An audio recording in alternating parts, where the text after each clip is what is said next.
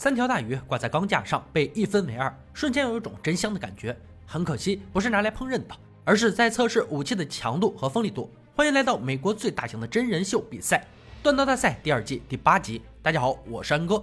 参赛选手要根据裁判给出的题目，打造出相应的武器，然后完成各式各样的考核。冠军可以获得一万美金的奖励。三位评委依旧是大帅、老白、乐哥。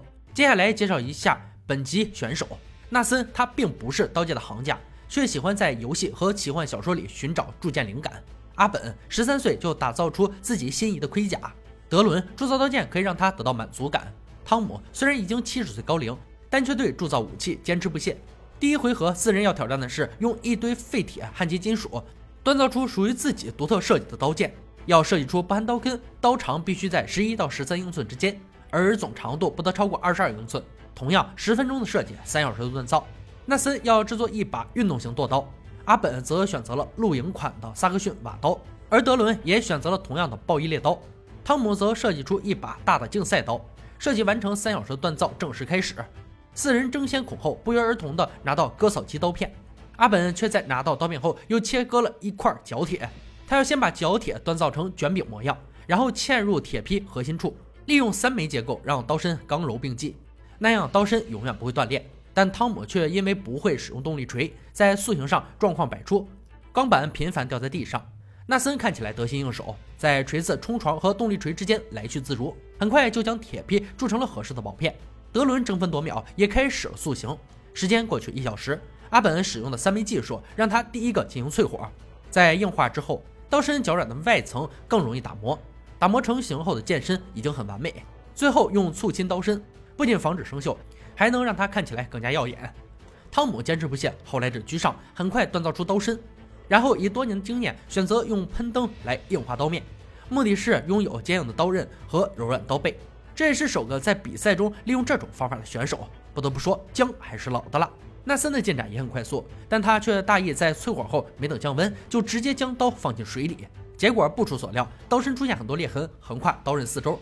眼下重做是来不及的。只能借助打磨机磨掉裂痕。德伦这边也已经进行淬火环节，刀子取出后却发现刀身变形了。此时时间仅剩十五分钟，休整时间根本来不及，只能听天由命了。倒计时结束，选手们立刻放下手里的活儿，等待评委的点评。纳森的运动型剁刀设计风格都很棒，唯一的不足就是刀身的变形没来得及修整。阿本的萨克逊瓦刀用了最复杂的方式展现出刀的层次，汤姆的竞赛刀。刀身极其完美，得到评委的一致好评。而纳森的运动型剁刀还是能看得出明显的裂痕横跨刀身，比拼结果显而易见。因纳森的严重失误被淘汰出局。紧接着剩下三名选手进入第二回合，用场内提供的材料给刀加上刀柄，使其成为完整的武器。时间同样是三小时，期间也可以修饰第一回合遗留的问题。最后测试武器的强度和耐用性，决出第二回合淘汰者。阿本选择了非常坚硬的红胶木。但他首先把刀身进行微弱削减，让刀身变得轻巧灵活，然后用最快的速度安装好刀柄进行打磨。之前他细心的在与评委握手时估量出评委手掌大小，并将手柄打磨到握持舒适的大小。很走心的观察，德伦为了让刀身变直，冒险加热后重新修整，这样做却适得其反，令刀身退火变得太脆弱。德伦却不以为然，随后选用了象牙和黄铜作为刀柄材料，固定好便开始了打磨塑形。汤姆不慌不忙，很快就做出了刀柄的轮廓，却在拧螺丝固定时卡进刀柄里，强行取出很可能破坏刀柄整体。不想功亏一篑，只能见好就收。裁判的倒计时口令响起，三人迅速完成收尾工作。由评委大帅用刀砍劈春木进行强度测试。首先上场的是阿本的刀，几刀下去，春木被轻而易举砍断一根，第二根也被砍断一半，但刀刃却出现轻微卷边。接着是汤姆的刀，劈砍结果与阿本的刀不分上下。但刀锋却完好无损，是一把坚硬无比的好刀。最后是德伦大帅拼尽力气，却只能砍断一根春木，刀身就出现了严重的裂痕。接着由乐哥切鱼肉进行刀刃的锋利测试，只见阿本的刀就在一瞬便将鱼肉一分为二，刀柄的握持程度刚刚好。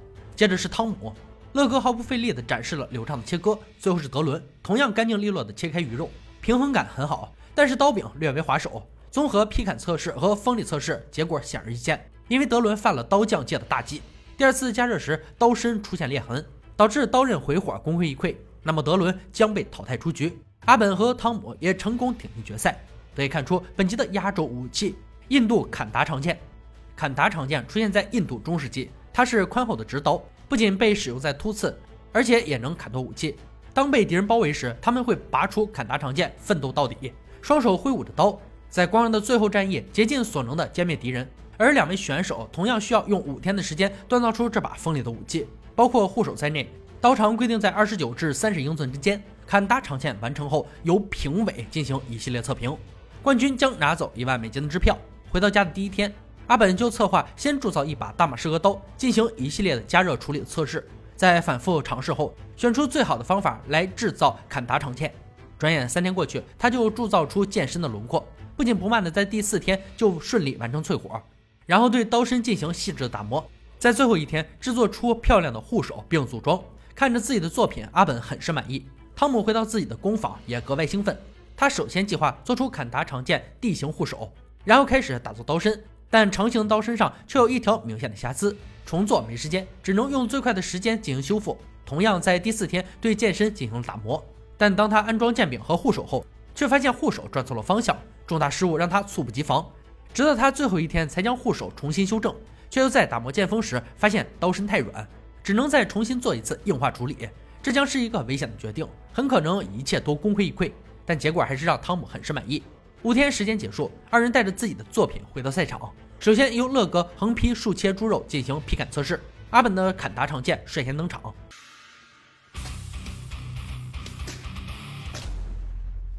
几刀下去，猪尾骨被砍断并切入六寸深。刀锋完好无损，汤姆的坎达长剑也毫不示弱，成功切入猪肉脊椎八寸深，但横切却只切断一半，且刀面有轻微弯曲。接着是用刀刃切割弹力绳测试锋利度，但阿本的刀刃却不够锋利，被回弹绳狠狠弹回，绳子一根没断。汤姆的更惨，绳子没砍断，剑还被巨大的阻力折弯。为了继续经受考验，汤姆只能在现场勉强将剑身矫正。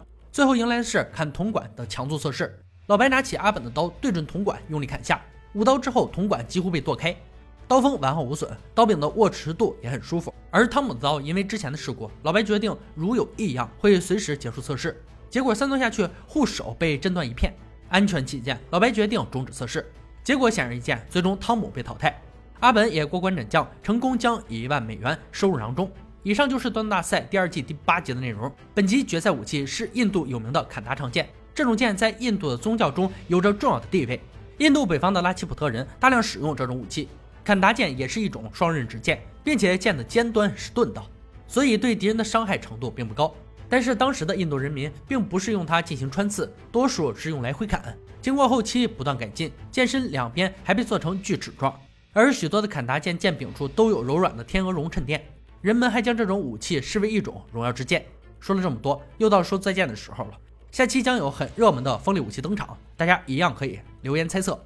好了，今天就说到这里吧，我们下期再见。